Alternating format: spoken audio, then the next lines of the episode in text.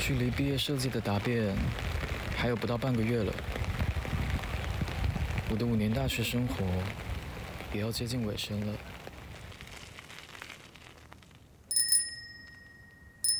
嗨，又见面了。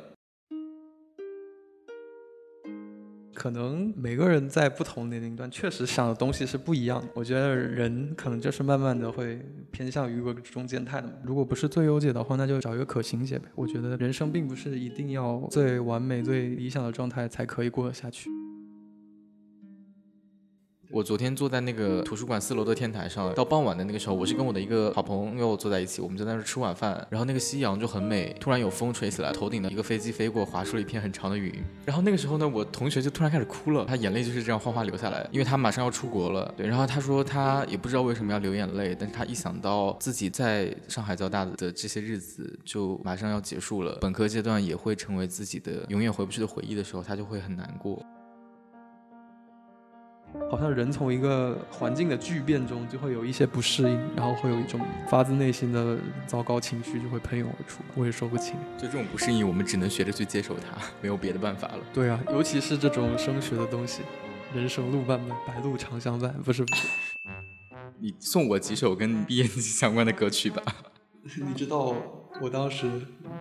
经常听的是什么？什么？是那个 CDC 的 Cipher，成都集团的那个。哦，就是那个 Cipher，哇，那个歌子可放出来，你这个播客的整个气氛完全打碎。像马思唯在那里，笑死！想听毕业歌曲，然后点进来以后，听到一堆人在那边，在那边开火。是的。没事，你可以剪掉，必然会剪掉。对吧？怎么会让这个东西出现在节目里呢？会玩黑色五分钟。是的。我决定了，就是用这首歌作为我们的这期播客的片头，会很破坏气氛吗？那是相当的破坏气氛。那我们至少得找一首伤感一点的，比如说 Kanye West 的《水星记》怎么样？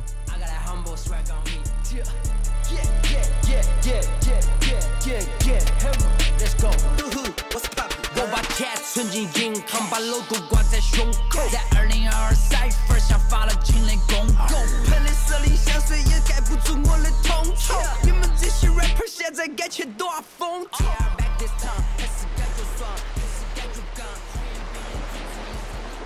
Hello，大家好，那欢迎大家来到这期的角落。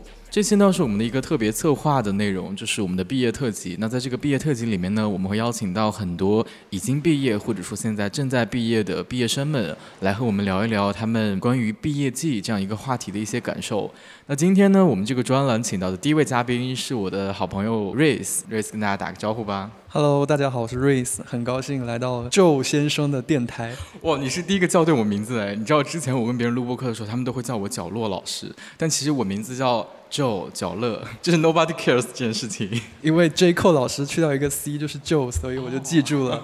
就是 OK OK。其实呢，我很早之前就想去找 Race 来录播课了，但我本来想找他录的话题是音乐，因为我们俩其实变熟悉呢，也是因为一起去做了学校里面的歌手大赛这样的一个活动。同时呢，他是一个听歌范围非常广泛，对音乐也小有研究的 这样的一个人。但是呢，这一期呢录的比较临时，也比较的仓促，所以说呢就不能够为这个音乐话题去做一个很详细的准备。但我们的。想法呢是之后可能会把这个东西做成一个专栏。那这一期呢，我们就会先聊一聊跟毕业相关的一些内容。嗯。那今天找他来录这期节目呢，也是因为他本人在大学期间也经历了一个这种心态上的转变啊，就是从大一、大二一个比较迷茫的状态，因为他当时并不是很喜欢自己学的专业，但是后来呢，经过自己的努力，在考研的时候呢，跨考到了另外一个专业，现在呢，生活也找到了一个自己的平衡，所以让他现在在回看自己的本科四年的时候呢，他或许会有一些不一样的感受。那我作为一个即将毕业的本科生，我也很希望能够跟他来 分享和聊一聊这些感受。我们俩是。同一年进入大学的嘛，但因为我是五年学制，然后你现在是四年学制，所以你已经毕业了，而我现在正要毕业。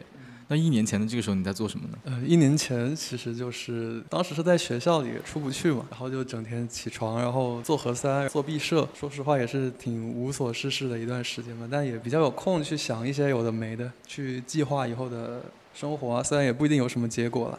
然后去看一些视频，听一些音乐，反正感觉也是难得有这么清闲的时候吧。除了做毕设之外，也没有什么其他的正事要去做。你那时候会很 emo 吗？我讲一下背景啊，就去年的这个时候呢，上海是封城了。我们那个时候刚开学，三月份的时候，然后有说可能学校里面出现了阳性的病例，之后呢我们就封了。然后刚开始说是封一个礼拜，后来说变成了两个礼拜，再后来呢变成了一个月，然后就一直封到了六月初，是吧？嗯。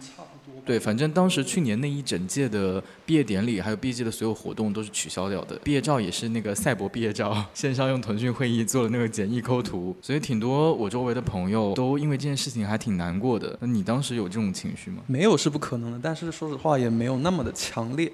因为一开始的时候生活上是有一些不方便的嘛，因为当时是出不了宿舍嘛，也不让洗澡，对吧？很长一段时间就只能擦一擦身子。像这些的话，我会感觉有一些些难受。但其实我觉得我从大三、大四开始，社交这方面我好像就没有那么的去需要，然后对这方面的情感需求、情绪上的需求就不是很多。我觉得我一个人待着也挺舒服的。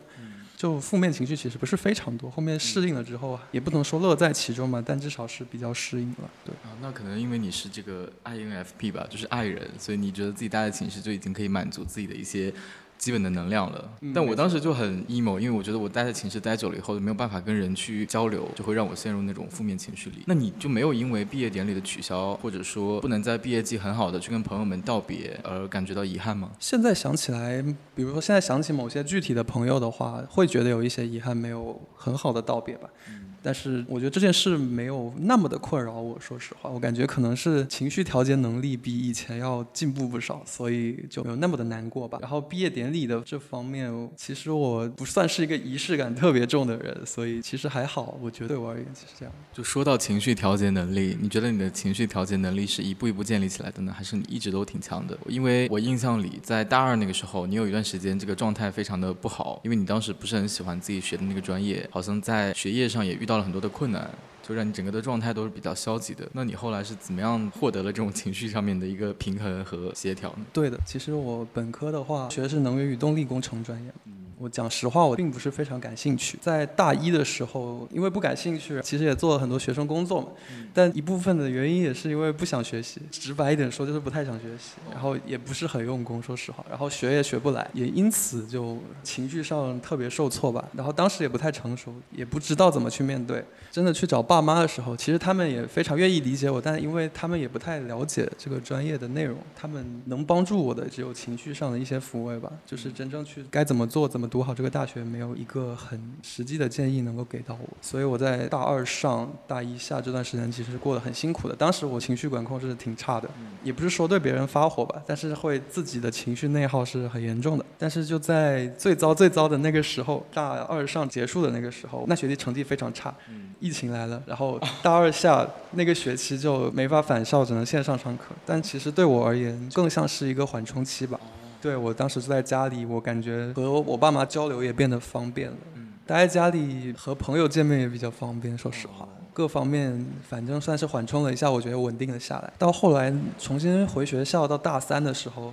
反而也就觉得一步一步想通了吧，因为我可能条件上也不允许我去转专业，本科的时候也没法转专业了嘛，我觉得也只能去面对这些东西。就在下一个人生的关口，比如说考研的时候，或者是看能不能做一些选择，去让后面的路稍微走得顺心一点吧。反正确实是一步一步建立起来的，有一些是可能在那个年龄是想不通的，但后面就能想通。不着急去解决某些事，它船到桥头自然直，有时候是对的，我感觉。哎，我们俩有点像哎，可能也是因为这个 P 的这个人。格在发挥作用。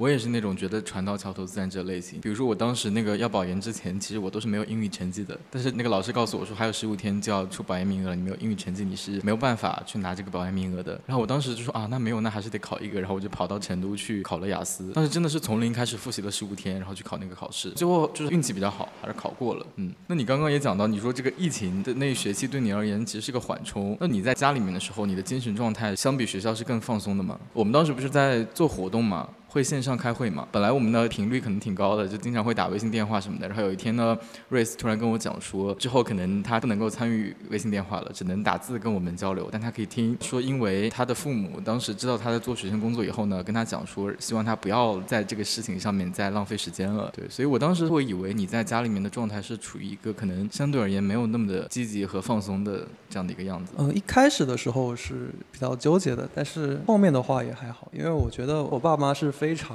开明的人，说实话也和他们沟通其实是比较轻松的一件事情。嗯，可能在某些问题上我们也能互相理解吧，我也可以理解他们的想法，那他们也可以理解我的想法。我觉得在某些方面去迁就一下他们，对我来说也不是那么难。我觉得就没有必要在这种方面冲突什么的。对我觉得在家的话还是正面大于负面的，但是其实现在在学校我感觉也调整的挺好，可能之前比较 emo 的时候，在学校是比较孤立无援的状态。但是现在的话，我觉得还挺舒服的，在家也挺好，感觉就是有在慢慢好起来吧，生活。那你现在进入研究生阶段也已经一年了嘛？跟你刚进入大学大一那个时候比，你觉得从本科到研究生这个阶段的变化和从高中到大学相比有什么不同呢？就这两种体验上面。说实话，从高中到本科的话，有点像被关了很久的人被放出来的感觉。当时大一的话，我感觉真正心放在学习上，其实也不是非常多。对，这个是必须得承认的一件事情。而且当时不太成熟吧，说实话，有一些事情的优先级也不是排得很对。比如呢？比方说课业上可能放得太后面了，然后时间管理上也比较糟糕。不是那种时间管理，就是 就是在 就是正常的时间管理上也比较的。然后从本科到研究生的话，因为你读了四年大学了嘛，对你所要从事的或者说所要就读的领域，你会有一些基础的了解。高中的时候，你其实分不清工科具体门类的区别，说实话是这样的。但其实你读研的这个时候，你已经清楚这个专业它不同的小方向。它具体是做什么？它可能对接到的就业方向是什么？会更清楚一些。这时候你整个人就感觉比较有打算，比较有底气。这样的话，其实我个人而言，可能你在去做一些跟学习无关的事情的时候，好像也就更安排的过来吧。对我来说是这样的。我觉得你讲的这点还蛮有感触的，就时间管理上面的一片混乱。就我本人当时也是，大学刚进校那个时候呢，真的是有种在高中被集中营里关了很久，然后突然被放出来的这种感觉。然后我当时刚进大学的那个学期呢，我就是下定决心说我要。体验缤纷多彩的大学生活，我当时就报了八个社团，然后呢，在每个社团都很积极的去搜索和参与他们的活动，然后一学期下来呢，就这个学习上面就是一个被我放在了非常靠后的位置。当时呢，我整个人的精神状态就非常的不好，一方面可能也是就觉得大学里面找不到自己生活的目标，感觉什么事情都干了，但好像什么事情都不是特别喜欢。然后另外呢，你也会被主动和被动的，就是被 peer pressure 到。尤其是我记得大一那个时候刚结束的时候，然后我周围有很多的同学，他们就开始讲他们在大学上学期的时候参加了什么样的比赛，他们的计划是什么样的。那个时候你会突然反思，你说啊，那我这个大学期上学期干了干了些啥？对对，就是有一种这个大学读了一个寂寞的这种感受。对，特别是。特别是这种做比赛的，就是我在大一、大二的时候，其实根本没有这种意识，就是去丰富一下自己的履历。嗯，反正现在想起来就感觉非常的不懂事吧。当时，那你后悔吗？那也不能说后悔了，当时玩的确实挺开心的，对吧？但是怎么说呢？我觉得是有一个平衡点的。如果重来一次，是肯定能把那个平衡点找得更准确一些。真的吗？你重来一次不带有现在自己的情况下，你确保自己不会重蹈覆辙吗？可以重蹈的浅一点吗？我觉得是这样的。我之前也经常被问到这个问题，就是跟别人聊到我们学院里面一些非常优秀的同学，就他们那个时候大一会参加 PRP 项目，然后去跟导师把关系处得很好，这样呢，你在低年级的时候就可以接触到一些高年级的学长学姐们的手里面的项目，然后提前的去进入实验室或者做研究什么的。但我那个时候呢，一方面就我是从来不会对自己不感兴趣的事情投入任何的精力的，另外一方面也不太想去进行一些这个无效社交，所以后来就导致到了大二大三高年级这个时候呢，要评一些奖学金或者一些优秀的答辩的时候。你会看到别人的 PPT 里面是放了一堆的履历，什么参加了这个研究，然后那个论文的一作，然后呢发了什么什么样的一些文章，然后什么什么样的比赛里面获奖了。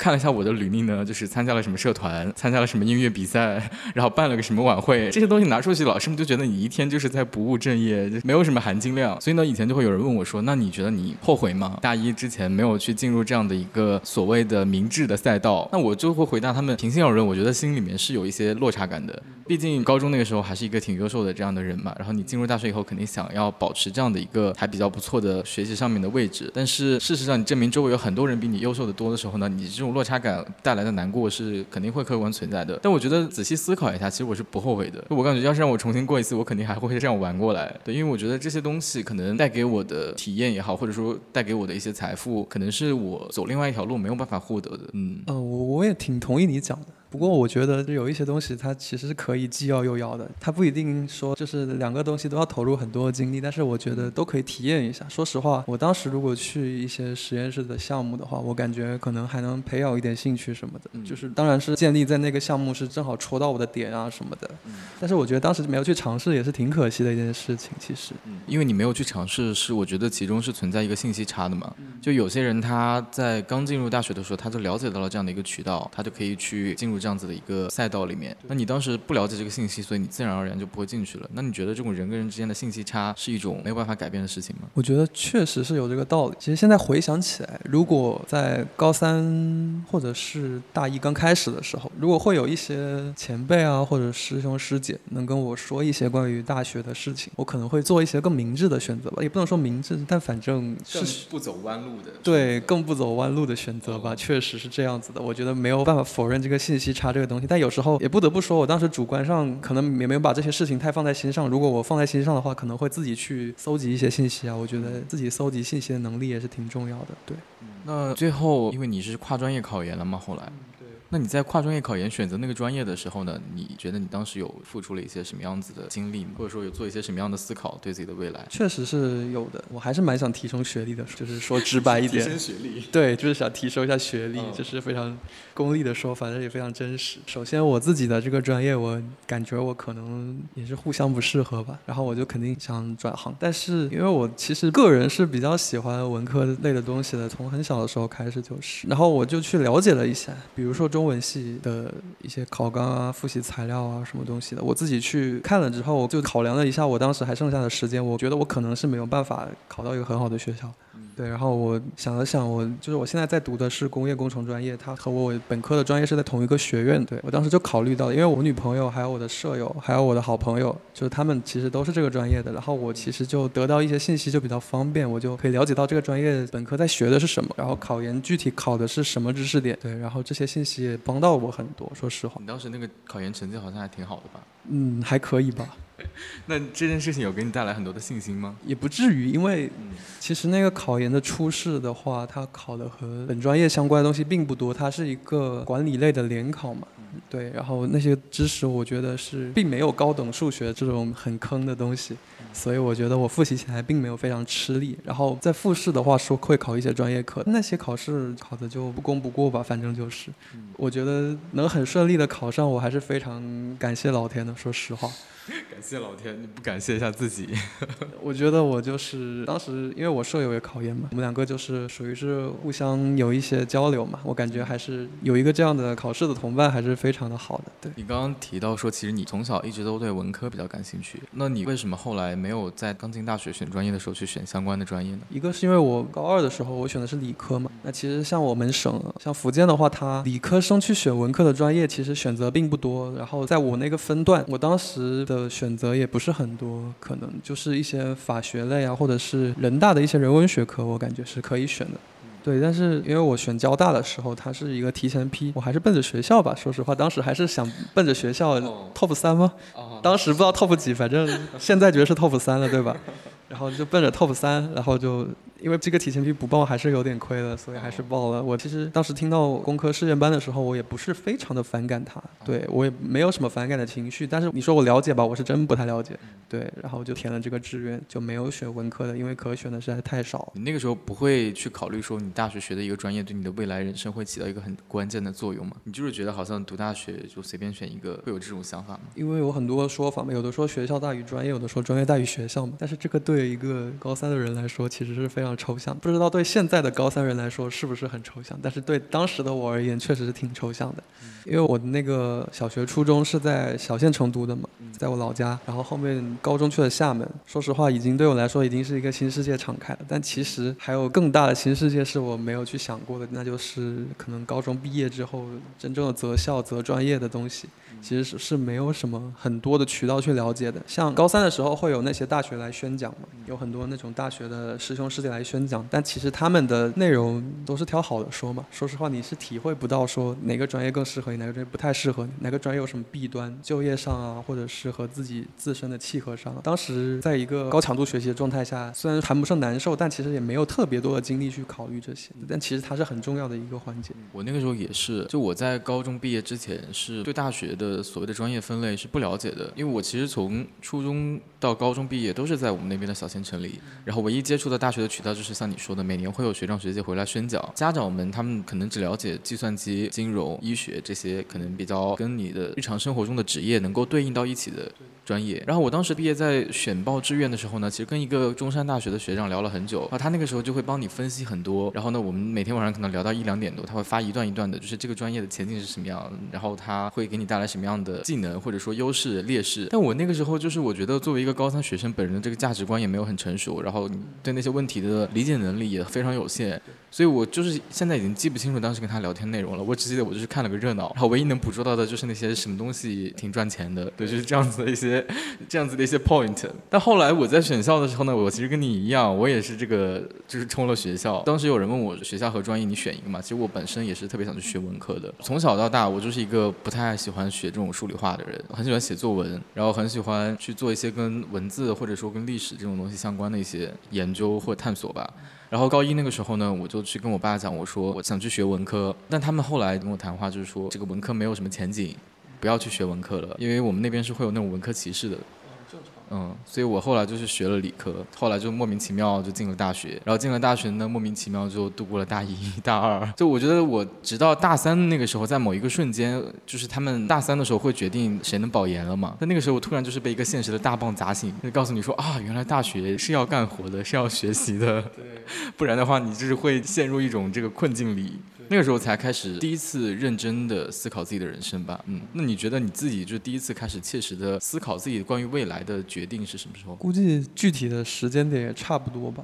也是在大二大三的时候，其实这个东西也是和身边的同学是息息相关的。等他们的聊天里，他们的谈资中可能会涉及到保研的东西啊，考研的东西啊。然后你听到的，其实因为这也是你以后要经历的，你不想也得想。说实话是这样。然后舍友啊，虽然我舍友可能因为我们本科四个人其实专业都不一样嘛，但是因为我们都是工科实验班进来的，然后我们可能在这个就业的啊，或者是升学的方面也比较有话说。所以说，一方面也是这个吧，然后第二方面也是因为自己也比较成熟了。说实话是这样的，年纪上来老了嘛，所以就总是会要考虑以后要怎么办，以后没饭吃肯定不行了，对吧？总得给自己找个出路啊，所以就去考研了嘛。这个我觉得我还是比较喜欢校园生活的，我父母也比较支持，所以我就考了呗。感觉也没有在这个上面费非常多的心思去纠结。你觉得你是一个运气大于努力的人呢，还是努力大于运气的人呢？我觉得吧，说努力大于什么东西都很奇怪。我觉得我自己还是不太努力的，还是非常的需要反省这一点。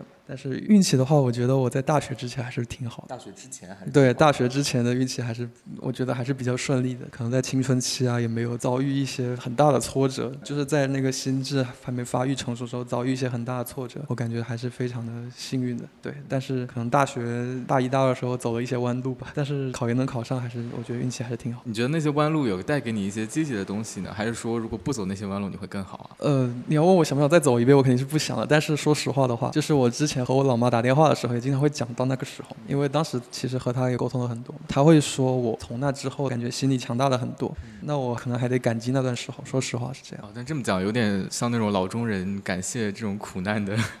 这种叙事，那确实啊，那我们本来就是老中人嘛，对吧？好的，那因为你当时其实经历了一个在大学期间的一个挣扎，然后后来选择了自己一个确定的人生的方向嘛。那你现在有没有什么经验和建议呢？因为我个人毕业之前，我这段状态还是有点迷茫的。你作为一个过来人，你有什么可以提供给我们这些正在迷茫中的人吗？有，肯定是有的。但其实有一些可能是我做的非常失败的地方，然后我现在回想起来，也是算我一个自我纠正吧。所以这些建议可能并不是我自己做的很好的地方，可能是听了一些成功的案例，或者是我自我反省之后得出来。就首先说，不管再怎么不喜欢自己现在的专业或者是现在处境的话，如果你已经过了那个可以转专业的时间点的话，我觉得还是要积极一点去面对的，也不要让自己太难受，就是在自己能够承受的范围内去做一些努力。虽然说成绩这个东西对你自我提高的意义有时候并不是那么大，但是有时候你又需要用到它，对吧？这个东西还是非常的没有办法的事情。然后就是心态一定要放宽吧，虽然这么说是非常站着说话不腰疼的感觉。如果在我当时很不好的一个状态下，有人这么跟我说，我也会觉得非常的莫名其妙。但是一个稳定的情绪确实能让你做出很多不一样的决定，在一个理智的状态下，你能想得更明白、更透彻。如果能多问一问身边的朋友是最好的。其实虽然大家的专业不一样，但是大家要面临的东西有一些是相通的嘛。还有老师，老师是很愿意帮你的。很多时候是因为没法和你有一些有效的沟通什么的，就是如果你能和他们达到一些有效的沟通的话，他们是很乐意给你一些建议的。虽然有一些建议可能在当时的你听来并不是那么的中听，如果你愿意去思考一下他在说什么的话，其实也能帮到你一些的。那现在在这个节点上，让你去回看你自己的本科生活，你觉得你满意吗？嗯，我觉得肯定有不满意的地方吧，但我觉得总体是正面的，说实话。但也不是说我的学习生活有多成功啊，我觉得是挺那个的。但是课余时间，我觉得我还是干了很多我喜欢的事情，比方说一些社团活动啊，还有一些可能甚至是平时听的歌、看的视频、看的书、写的东西，这些我觉得我都挺满意的。说实话是这样的，我觉得这段时间就也老了不少，也长大了不少，感觉有一些事情能从不清楚想到清楚了。其实对我而言，我觉得是很可贵的一个东西。那你刚刚有提到说，就是除了学习以外，其实你参加的社团活动，包括你写的东西，它都能够成为你在本科阶段的一个很美好的回忆嘛。提到写东西，就是不得不说一下，因为 Race 呢，他是一个非常有才华的这样子的一个人。我个人开始注意到他，是因为他在一个公众号上面呢，去发他自己写的歌词。后来呢，因为他的这个歌词写的非常的好，然后呢，就引起了很多朋友的注意。然后后来呢，他就开始成为了一名 御用作词人，来为我们学校的一些校园活动创作主题曲的歌词。对，那你觉得？这种创作对你而言，在你的大学生活中是一个什么样的地位呢？我觉得，在我非常辛苦的那段时间，我还是挺依赖这个写东西这一件事情的。对，我觉得它是生活的一个支点吧。如果你把那个支点支在对的地方，你做一些事情就会不那么吃力。我觉得是这样子的。然后它就是我当时的一个非常重要的爱好吧，也是呃有一些负面情绪，也是一个排解的窗口。当时就是因为你也写歌词嘛，对吧？你也写诗的东西，就是会在手机备忘录，不知道你是不是在手机备忘录写？是的。反正就是可能你有时候，比如说跟同学聚餐，如果我突然开始打字，那可能是我在写东西，对吧？对，有时候是这样的。我我的备忘录有非常多东西，但是没有放出来。没有放出来是因为它没有写成一个。成品吧，可能只是半段啊，或者是两三句啊，或者是什么。但这两年我其实写的少，你也看到了，我公众号基本是 停更，就是可能半年发一次，一年发一次。对，但是其实我一直都有在写，但可能没有写成非常满意或者是非常完整的一个东西，就没有发。可能这两年我也慢慢找到一些其他的爱好，可能分掉我一些时间。但我觉得它在我心中的地位还是很重要的吧，不管我有多久没有去分享这些东西。你提到说这两年你的这个更新和产出变少了，你觉得是跟你生活变快乐有关系吗？因为。很多人觉得说创作是源于一些痛苦和负面的情绪的，可能你太开心或者说生活的太好的时候，你就没有什么灵感去写东西了。你同意吗？呃，我不是很清楚这里面的因果，但是你这么说可能是也可能不是吧。但是好像确实啊，如果从我发出来的歌词来看，好像确实都是一些抨击的东西，或者是比较阴郁的东西啊什么的。比方说，我之前可能因为疫情写的东西，或者是因为互联网上一些不太好的人啊，或者是因为想。想象的一些什么，有点像那种情歌啊的东西，感觉好像都不是非常正面的情绪。你这么说，确实是的。那你觉得创作需要一个特定的环境吗？就是比如说，你会刻意的去营造一个让自己进入某种氛围里面，还是说你就是随手想到什么就写什么？呃，如果是我自己想发公众号这种自己的创作的话，我觉得我是不会的。但是，比方说你刚才讲到，比如说为晚会写歌，那我可能就会，因为它有 deadline 的嘛。就是需要一段时间，你去思考怎么写的。我那个时候就是有点像办工作的状态。但如果是我自己想要写的一些歌词的话，感觉它自由度就很高。其实就是，比方说，有时候它可能写到一半，你我觉得，哎，这好像也不像歌词啊，那写成诗也可以。对，然后还是蛮自由的，我不会给自己设很多的框架。啊，其实我也是，就是有时候写到一半的时候，你觉得这个韵脚压起来很奇怪的时候，你说要不然干脆变成一首诗吧，就是没有那么限制了。对，那你是什么时候开始去创作这种文字的呢？我真正开始写歌词应该蛮早的，应该是六年级或初一的时候就开始。这么早？呃，对的，应该非常早。我记得是我应该是六年级开始听周杰伦。对吧？啊，对，你是这个，我应该是很，很很早很早的周杰伦粉丝。你现在去看周杰伦吧，在当时的话，贴吧九级十级，我觉得是非常厉害的。对，因为真的是很早的时候，当时贴吧就等级非常高，因为后面没玩了嘛。现在像什么十四五级应该都不算什么，但是当时的话应该是啊跑题了，就是当时听周杰伦嘛，然后就也了解到方文山嘛。嗯，在那个时候，其实方文山状态还是不错的嘛。现在状态不好。呃，对，现在状态不好呀，现在状态都不需要我多介绍，对吧？但是他其实他的巅峰期的作品都是非常的硬的，我觉得，像周杰伦，用词非常美。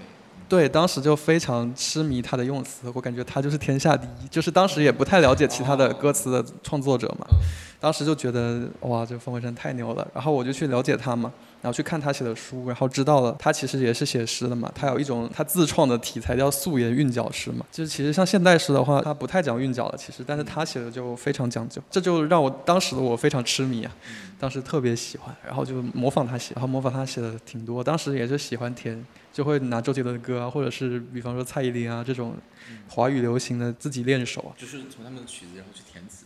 呃，对，就是直接就用他们的曲子做原曲，然后去填词，然后就发在那个方文山吧，也是发在贴吧，然后呃，现在回去看真的是非常非常羞耻，真的水平非常逆天的一些作品。分享一下？那不可能分享的，那是绝对不可能分享的。但是怎么说也是一个启蒙吧，还是非常感激方文山老师，虽然他现在写的东西我并不是非常能欣赏。对吧？然后就后面就华语流行也听得多了嘛，然后就开始慢慢了解，比方说吴青峰老师，对吧？后面初中开始听苏打绿了，然后蛋宝老师啊，林夕老师、黄伟文老师什么的。感觉就算是打开了新世界的大门吧，然后就开始慢慢越写越多，然后也越写越熟练了吧，感觉是这样。你觉得你创作力最旺盛的时期是什么时候呢？最旺盛的话，我觉得是就是写的很烂的时候不考虑的话，我觉得是高中可能还算比较创作力比较旺盛的时候，应该是。哦，那这么一想确实，哎，我觉得高中那个时候大家就是没有那么多的杂七杂八的事情去吸引你的注意力，你就唯一关注的事情就是学习。那除此之外，在课间那些时候，其实很大一部分的时间，你的思想都是会飞走的，因为你。人的身体被关在那样一个教室里面，但是你又很渴望自由，很渴望去看缤纷多彩的世界。所以，就我个人那个时候，就是会通过这种可能以文字或者说把自己的脑海的思维放飞出去，然后来达到一种实现我自己灵魂程度上的一个自由的状态。所以现在让我回想的话，我觉得我那个时候的对于人生的思考，当然我指的是就对于这种所谓的内心的这种灵魂层面的一些思考，可能是最丰富和最多的一段时期。嗯。那你为什么没有考虑去从事相关的职业，或者说把这个东西从爱好变成一种你自己未来的生活的一种方向呢？呃，因为我觉得可能我的生产力啊，就比方说创作力旺盛，但其实我最旺盛的时候也没有达到一个职业词人的要求，我觉得还是很有距离的。你就比方说比较懒的方文山老师，他也经常会一年写二三十首，这对我来说是非常不可能达到的一件事情。所以我会有有这些考虑，而且毕竟这个职业道路对我来说是完全陌生的，但我身边也没有机会认识到从事这一行，所以我慢慢的就也没有去考虑说要从事这个职业了。对，那你觉得就是是因为有很多其他事情分散了你的注意力呢，还是说因为你自己觉得自己的创作力是跟那个所谓的专业性有差距呢？嗯，我觉得都有吧，但主要还是因为我并不是一个非常果决的人，说实话，真的要我完全改变自己的人生轨迹去干一个跟我。所学专业毫不相关的事情，对我来说还是要下非常大的决心。然后可能我还没有勇敢到那个程度。然后这是一方面。然后第二个就是创作力的，也是一个客观事实吧。我没有办法达到一个职业词人的文思泉涌的状态，这是我很难企及的。对，就现在如果有个机会，就是告诉你说你现在会被提供到一份职业，让你去做一个词作人，那你会抛下现在获得的这些东西，然后去选择这样子的一个职业道路吗？我觉得可能不会，因为我感觉现在拥有的东西对我来说还是蛮珍贵的。说实话是这样子的。如果说真正去做词人的话，我觉得首先生活上质量上可能也不一定能达到很现实的说，就生活质量上可能一些经济上的东西可能也没有办法达到那个程度，除非我做的非常非常优秀，就真的可以到金曲奖现场跟葛大为握个手什么的，对吧？那那我觉得那可能就不愁了，但是我觉得我自己还是没有到那个程度的。那这种事情现在还会让你心潮澎湃吗？写出好东西的时候，我还是非常高兴。但是因为这一两年我确实也过得挺好的，然后也找到了很多其他爱好，多少也是分了心吧。我觉得我生活的支点也变多了，我觉得这也不是坏事吧。对我个人而言，肯定不是坏事。能让自己变得快乐的事情变多，肯定是挺好的一件事。就你现在其实找到了很多生活上别的快乐的支点，然后写歌词这件事情在你生活中的一个重量慢慢的变轻了。那它算是某种程度上的一种对现实的一种妥协他？或许是一种妥协吧，但是我觉得这对我来说并不是一个很难做出的决定。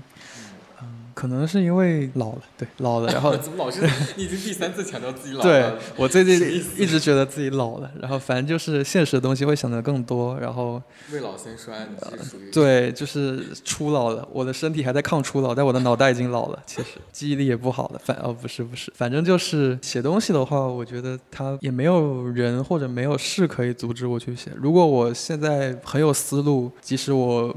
明天就要交一份作业，我还是会去先把那个东西写出来，然后再写作业。其实是没有什么外在因素在干扰我的，所以说你真的说它是以妥协的话，我觉得也不算，但可能是我自我的选择吧。其实，那你在上大学之前会抱有这种理想主义的观点吗？我本人是一个非常理想主义的人，所以我在上大学之前，对于这个所谓的大学的定义，是我希望能够读完大学以后去做我自己想做的事情。但我当时其实只是知道我的起点和终点，起点是要上大学，终点是做我想做的事情。然后我一直以来的梦想呢，哎，这个讲出来好羞耻啊！我感觉我现在都不好说了。就是我一直来梦想就是成为一名歌手，音乐人应该是。所以呢，我当时的想法就是我在，其实我本来在报大学之前呢，我跟我爸有一次吵架。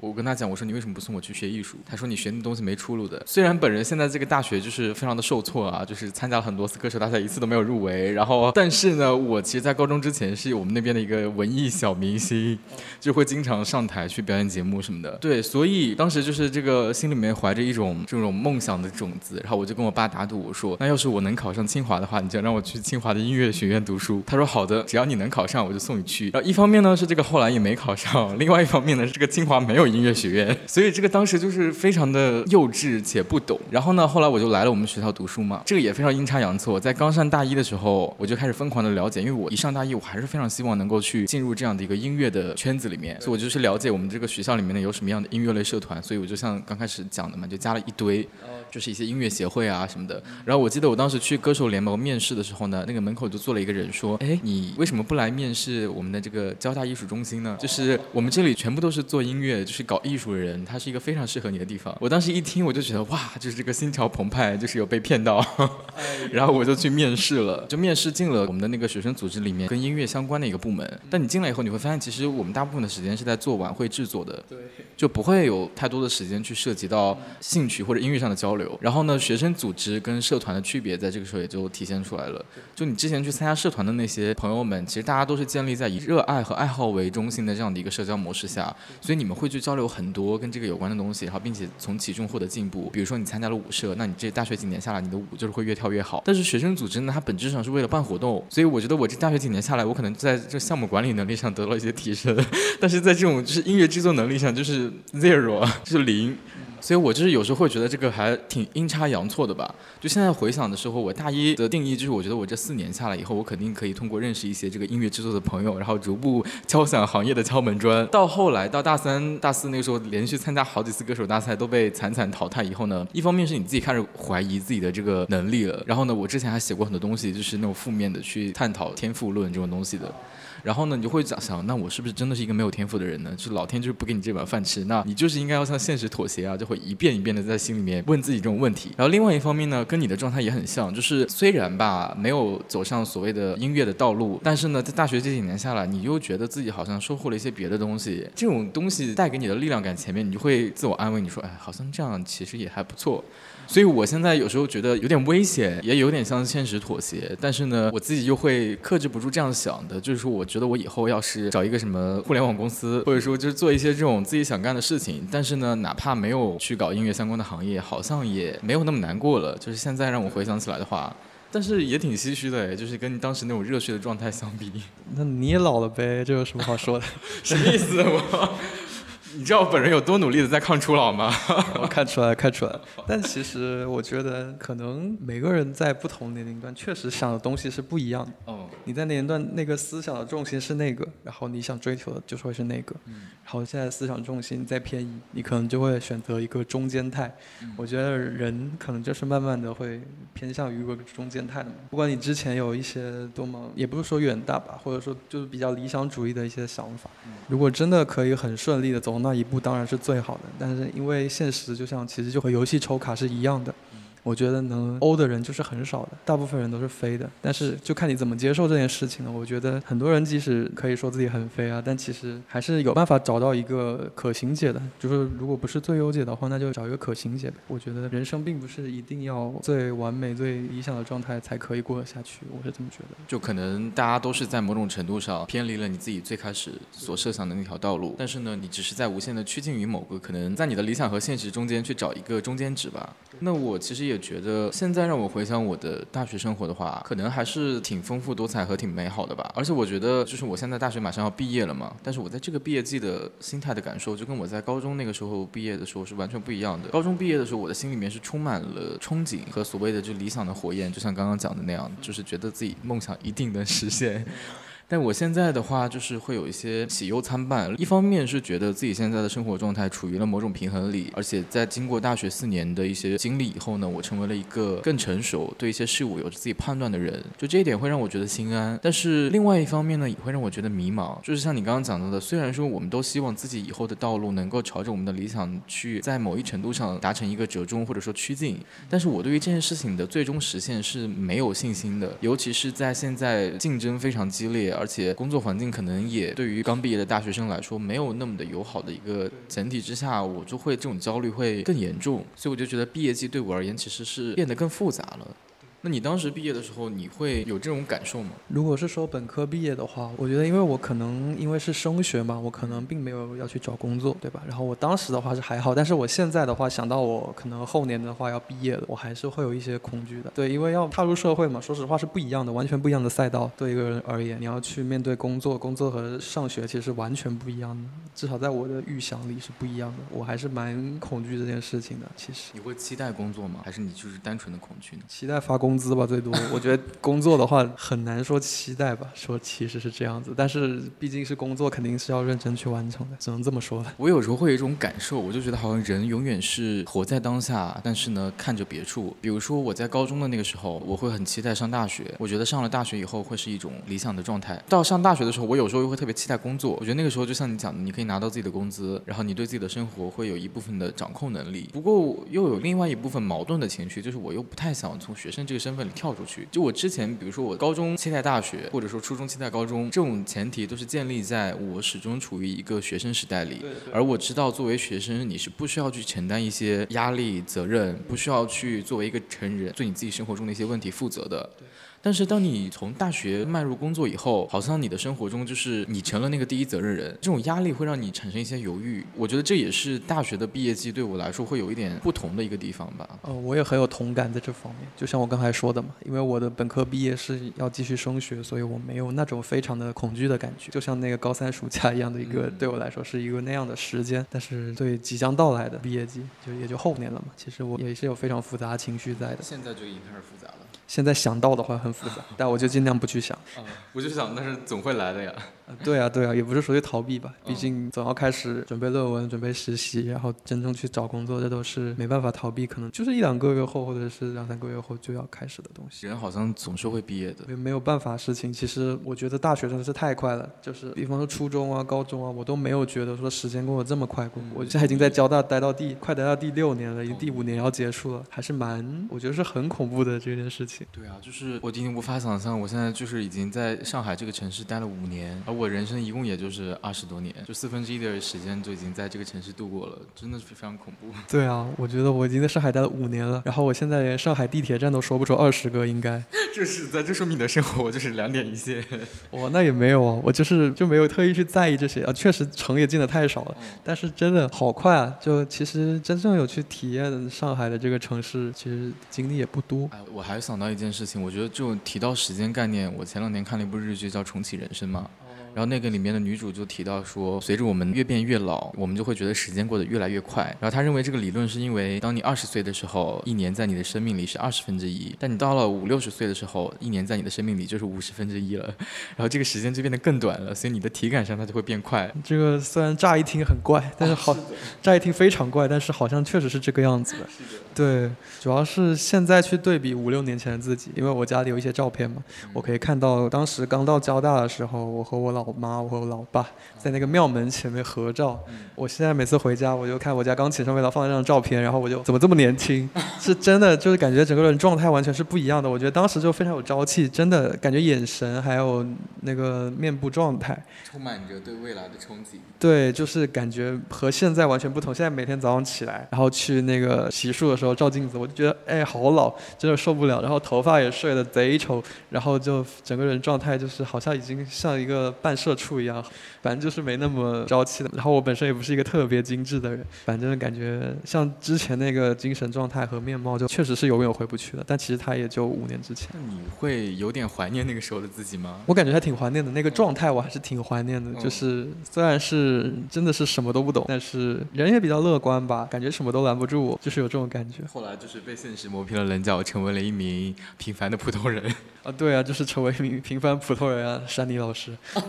那反正就是，哎，虽然说现在也能很平和的面对一些事情，但是和当时的那种可能什么都不懂、不知天高地厚也不一样了。我们俩还挺有差距的在这点上。我现在回看我五年前那照片，我就觉得怎么这么土啊？对不起。但是黑蛋老师这些年来在外貌这方面是非常有研究的。那倒也没有了。其实我还是感觉那个时候人是比较青涩的状态。就是如果你非要让我挑的话，我觉得现在的我对我而言是一种比较平衡和满意的状态。因为那个时候呢，人什么都不懂，会有点幼稚。可能唯一的美好就是青春吧，就因为你什么都不懂，所以你也不会跟家里发生争吵，然后呢，你也不会对未来产生迷茫。现在就是懂太多了，然后你这心情就会受到它的影响。嗯，其实我觉得吧，就我对那种什么都不懂的这个也是有一个阈值的吧。就是比方说，我现在想到小学或者初中的我，我就一点都不想回去，因为我觉得当时真的太傻了，然后真的是太太过愚蠢，然后就一点都不想回去，因为他真的什么都不懂，不知天高地厚的太过了。但是如果是高中的那种状态，或者是刚进大学那种状态，我就觉得还挺美好的。反正还是有点怀念吧，虽然现在也挺好。那因为我们其实主要聊的还是毕业季嘛。那你现在对于你人生中几个比较重要的毕业季来说，哪个印象最深刻啊？印象最深刻的话，我感觉可能是高中高考之后吧，记得最清楚可能是最近的这个，就是符合时间规律嘛。嗯。但是不知道为什么，可能内心你还是比较喜欢高三那一个毕业季，好像也说不出什么具体的理由，就是就是当时可能觉得学习这个事情已经是过去式了吧。那确实是很长一段时间以来第一次彻底的放松，我觉得是这个样子的。我觉得可能很多人都和我一样，我当时还特别印象特别深刻的是最后一科是英语嘛，考完之后，然后当时我是在那个一楼考的试，我当时考完走出来，能听到六楼的一个我认识的同学，然后在那里大喊大叫，然后叫什么我也想不起来了，反正特别搞笑，就是那种真的是完全解放的感觉。然后我到现在都记得那件事情。我觉得人这一生可能现在二十多岁了嘛，这一生可能之后也没有几个瞬间能够像当时那么放松了。其实确实，那这个瞬间会在你的人生里随着你变老，它会一直在那里存在呢，还是说？你觉得它会离你逐渐遥远呢？我觉得我会一直记着它。我觉得我这个人就会经常记住一些莫名其妙的瞬间。嗯，就是比如说我三岁的时候我自己穿鞋，我就一直记得这件事 情，我就记得这个画面，然后记到现在，感觉一些莫名其妙的事。的画面你还会记得？我三岁的话，好像其他都不太记得了，但是我就记得一个我自己在那穿鞋这个画面，我不知道为什么记了那么久。还有什么在电视上看到东风破的 MV 这种东西？妈呀！这种非常的莫名其妙的东西。从小就受到音乐的熏陶，慧根开的非常没有没有没有。从小大部分时间还是受到猫和老鼠的熏陶。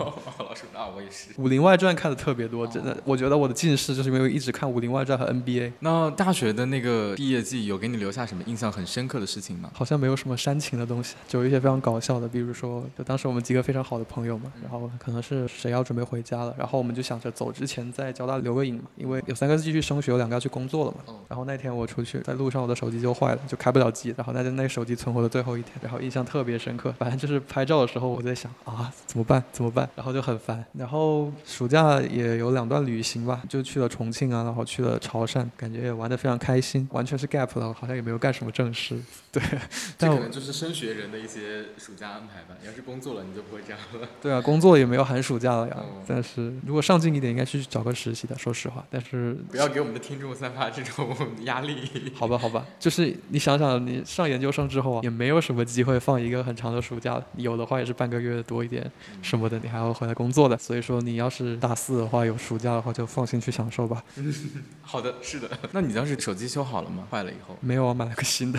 所有的照片都丢了吗？有一些有那个云存档了吧，有一些没有，所以说在我手机里也没有什么很有价值的照片。说实话，你不会用照片来记录自己的回忆吗？如果碰巧记录了下来，我会很感激。但是我自己并不是非常在意，因为我之前也说过，我不是一个非常有仪式感的人。但是如果有机会的话，我不会刻意去删一些以前的照片。就是说，如果有机会再重新看到的话，哦，我还是会有，哎，当时是这样，当时是这样的感触，还是会有的。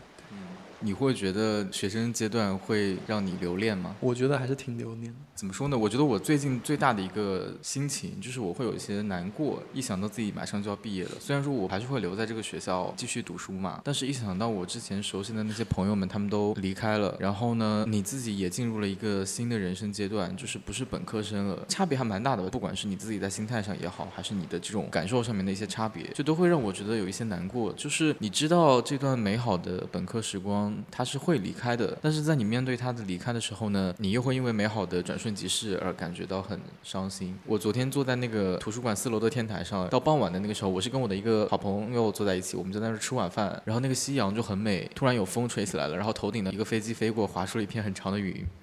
然后那个时候呢，我同学就突然开始哭了，他眼泪就是这样哗哗流下来，因为他马上要出国了。对，然后他说他也不知道为什么要流眼泪，但是他一想到自己在上海交大的这些日子就马上要结束了，本科阶段也会成为自己的永远回不去的回忆的时候，他就会很难过。所以我其实录这个所谓的毕业特辑，也是希望就是找大家来聊一聊，就是看看你们当时在面对这样子的一种。生活的转变的时候，有没有什么特别的想要去留念的回忆也好，或者说去怎么样去对待这样的情绪？不过这个可能跟人的性格也有关哦。就如果你是一个不是那么的怀旧的人的话，你可能并不会太过于留恋以前的那些东西。我觉得就是和人在那一段的情绪高低也有关系。其实我在毕业季当时的情绪还蛮好的，就是说和毕业无关的一些事情上，我觉得还蛮顺利的。所以毕业这件事对我带来负面影响就小一些。但是我也完全能够理解，比方说你刚才说你那个朋友的那个状态，突然就哭出来了。就是我其实也有过类似的经历，不过就比较搞笑。呃，我是当时是在应该是五六年级的时候，我去打世运会的乒乓球比赛，然后我当时就在那个住的酒店嘛，和两个同队的嘛几个人，然后就天天没有比赛的话，就在那个酒店的房间里看蜡笔小新，真的，就当时觉得无敌快乐。然后比赛结束之后呢，我们就各回各家了嘛。当时回家就就非常失落，但我也说不清为什么。然后我就开始哭，然后我我妈就觉得莫名其妙你在哭什么，然后我我也不知道为什么，就好像当时就非常放松的那个状态突然抽离出来。虽然说家里也挺好的，但就是就莫名其妙开始哭了，好像人从一个环境的巨变中就会有一些不适应，然后会有一种发自内心的糟糕情绪就会喷涌而出吧，我也说不清。就这种不适应，我们只能学着去接受它，没有别的办法了。对啊，尤其是这种升学的东西。人生路漫漫，白露常相伴，不是不是，就是因为你没有办法改变的东西，总要走下去。可能随着人慢慢成长，就慢慢变得可以接受了吧，也只能这么期待自己。所以做学生其实还是挺开心的一件事情。然后呢，就是珍惜仅有的学生时光。那现在如果让你选一些歌曲，然后分享给毕业季，你会选择什么歌呢？我们先聊一聊吧，我们去聊一下我们对于毕业季印象比较深刻的跟毕业相关的一些音乐。那我觉得什么凤凰花开的路口，哦对对对吧对是的？或者是毕业歌，什么长亭外古道边。但我、哎，我们初中毕业的时候，我们全班大合合唱了那个时间煮雨，哎，然后一堆人在台下面哭。当时觉得这歌跟毕业也挺有关系。哦，我们高中合唱的是那什么，应该是倔强吧，五月天的那个。哦。反正我感觉，你要说跟毕业相关的歌，感觉都有点年头了。说实话。同桌的你。啊，同桌的你，哇，好逆天。逆天在哪里呀？逆天在他非常的老。好的。那 你印象里面，你觉得跟你自己的毕业季羁绊最深刻、和连接最深刻的是哪首歌呢？就像我们刚才之前聊的，我们之前闲聊的时候提到，其实我在那个大四下学期的时候，在学校里听的最多的歌是一首非常破坏气氛的歌。我记得很清楚，应该是二二年的三月份，就是那个成都集团 CDC 的二零二二的 Cipher 刚出来，然后我就整天在那里听那首歌，就整天走在街上，就是因为要去做核酸嘛，然后我就戴着耳机，然后在听那个 Cipher，感觉自己可能是感觉自己燃起来了，就是在做核酸的过程中要燃起来了。哇，要烧起来了！所以那这首歌是带给了一些力量感的，还是单纯是让你觉得就是很爽？呃，因为当时刚好是我就重新开始听一些嘻哈音乐的时候，因为我以前初中、高中的时候听的就是最火的那几个，什么 J Cole、Kanye、Drake、Eminem 这种。然后后面可能因为大四又开始听一些嘻哈作品，感觉好像体会到了一些不一样的东西，然后就听的最多。然后所以像刚才听到那个 Cipher，其实就是一个代表吧，代表我当时刚好都在听这些，所以说那些伤感的情绪就减淡了一些，也有可能是吧。那你现在在听到那首歌的时候，你会想起一些事件或者说记忆吗？就是跟当时绑定在一起的。好二啊，感觉。就是说谁二呢？我说我呀，我说我好二啊！真的提到这首歌，我就会想到我做核酸之前在那排队在那里，可能在晃，可能不在晃的那种状态。我决定了，就是用这首歌作为我们的这个这期播客的片头，会很破坏气氛吗？那是相当的破坏气氛。那我们至少得找一首伤感一点的，比如说看 a West 的《水星记》怎么样？回应一下咱们陈珊妮老师最近提出来的这个 AI 创作的理论。没错没错，比如说什么 Taylor Swift 的 Famous。啊，这是可以说的吗？这应该不可以吧？小心被喷。其实我觉得你本来我还是一个挺伤感的状态，我本来想跟你去进行一些这种情感上面的一些交流，然后呢，大家就是可以抒发一些对毕业季的这种伤感的情绪，然后我们嘘寒问暖，互相去呃为自己的未来加油勉励，让大家以一个更开心、更积极的状态前进。但是跟你聊了这一会儿，就突然变得很搞笑，整个。场景 其实聊成一个搞笑特辑也不是不行啊，生活就是一种搞笑的过程，是吧？对啊，之前的几期不是也有一些非常精彩的桥段，那挺好的。这期就叫做混搭特辑吧。人生也是一种混搭，没错。那要不然你选一首歌做我们这期节目的结尾？那好，大家稍等一下，我先翻一下我的 QQ 音乐。我感觉刚刚 Joe 老师问我这个问题的时候，好像第一时间就想这首歌，但我好像也没有什么特别的原因。可能因为它比较欢快吧，也是我这段时间听的比较多的一首歌，就是它是《Show Me the Money》第八季里面的一首歌，翻译过来叫《大海》，然后是 Gary Boy 做的一首歌，我觉得是蛮好听的，也非常对我的口味。那我们就把这首歌放在这里，就送给所有的毕业季即将要毕业的朋友们。对，我觉得这首歌还是因为它讲的大海，大海对要毕业的人也算是一种期许的象征，我觉得是这样。你觉得你现在要进入大海了吗？是张雨生老师的大海，是那个花海，是周杰伦老师的花海。不管怎么样，就是一片海了。但是你是海里的鱼，会游到哪里去呢？这个就是只有你自己知道的。这段真的是春晚黑色五分钟，这黑色五分钟就是哲理满满的。哎，怎么讲呢？反正就是最后呢，就祝大家毕业快乐吧。那你祝我毕业快乐，祝大家毕业快乐吧。为什么不祝我毕业快乐？啊，你就是大家呀，你就是那个播客界的大家。这是语言的艺术啊！原来你所谓的语言学 是这个语言学。对。那我们今天这期节目呢，就到这里了。大家拜拜，拜拜。感谢大家收听我们的节目。大家可以在小宇宙 APP、喜马拉雅、Spotify、苹果播客订阅我们的节目，也欢迎关注微信公众号 Hidden Vibe 宇宙空想宇宙，订阅我们的其他内容。我们下期再见。 인천 앞바다에 띄워내 배. 저기 내 사람 내 강아지 태워. 눈에 가시들 발라버려 회. 저기 저 섬에다 잠깐만 세워. 보물들스럽다 뭐. 어, 있어 난 그럴 자격. 어, 많이 힘들었잖아 모래알처럼 다 지으려 밟아. 어, 할머니 보고 계시죠? 제가 이제 TV에 나와요 가끔은 비바람 쳐도 그럴수록 길을 꽉 잡아요. 사람은 죽지만 이름은 누군가의 기억에 남아요. 내가 죽고 나면 꼭 내가 남겨둔 보물을 찾아요. 상처들이 많아 내 몸에. 상처들을 감춰 내 옷에. 새우 거 신발 새 노래. 나는 해 노래. 나는 해난 너를 품을 받아. 너를 품을 받아. 난 너를 품을 받아 然と同じパターン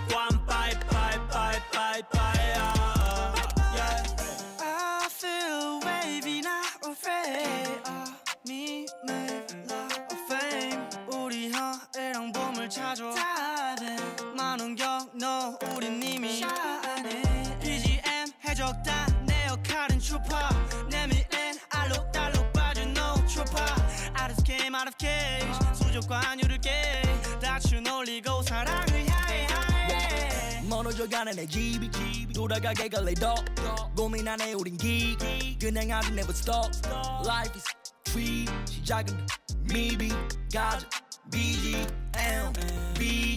여행의 끝이 실패할지도 몰라. 지도 볼지도 몰라. 날룩하는 게 싫은지도 원하지 너의 꿈을 찾아 멍청한 오늘들이 말하지 경험에서 나온 답을 몰라 그게 침몰인가 When we go 난 기도를 하지 Scuba dive seals on the mission some scuba dive uh, Do the lock the loaded 내 시간 쿠바산 uh, Boom on fire my bar feel like I'm Ryan Banks 사기 집에 돌아가 때는 pocket full of diamonds uh, Catch me in a dark sea no cabbage but a 사나이 내가 먹은 season 반드시 바꾸 없지 먼 길이 homie like sushi 그래 간지지 I do this 보다 비지 날 믿어줘 my team BGMV We're the top six you fishing 상처들이 많아 내 몸에 상처들을 감춰 내 옷에 새우꺼 신발 새. 노래 나는 해. 노래 나는 해난 너를 품을 받아. 너를 품을 받아. 난 너를 품을 받아. 너를 품을 받아. 내 과거 너무 사막 이젠 떠나지 바닥과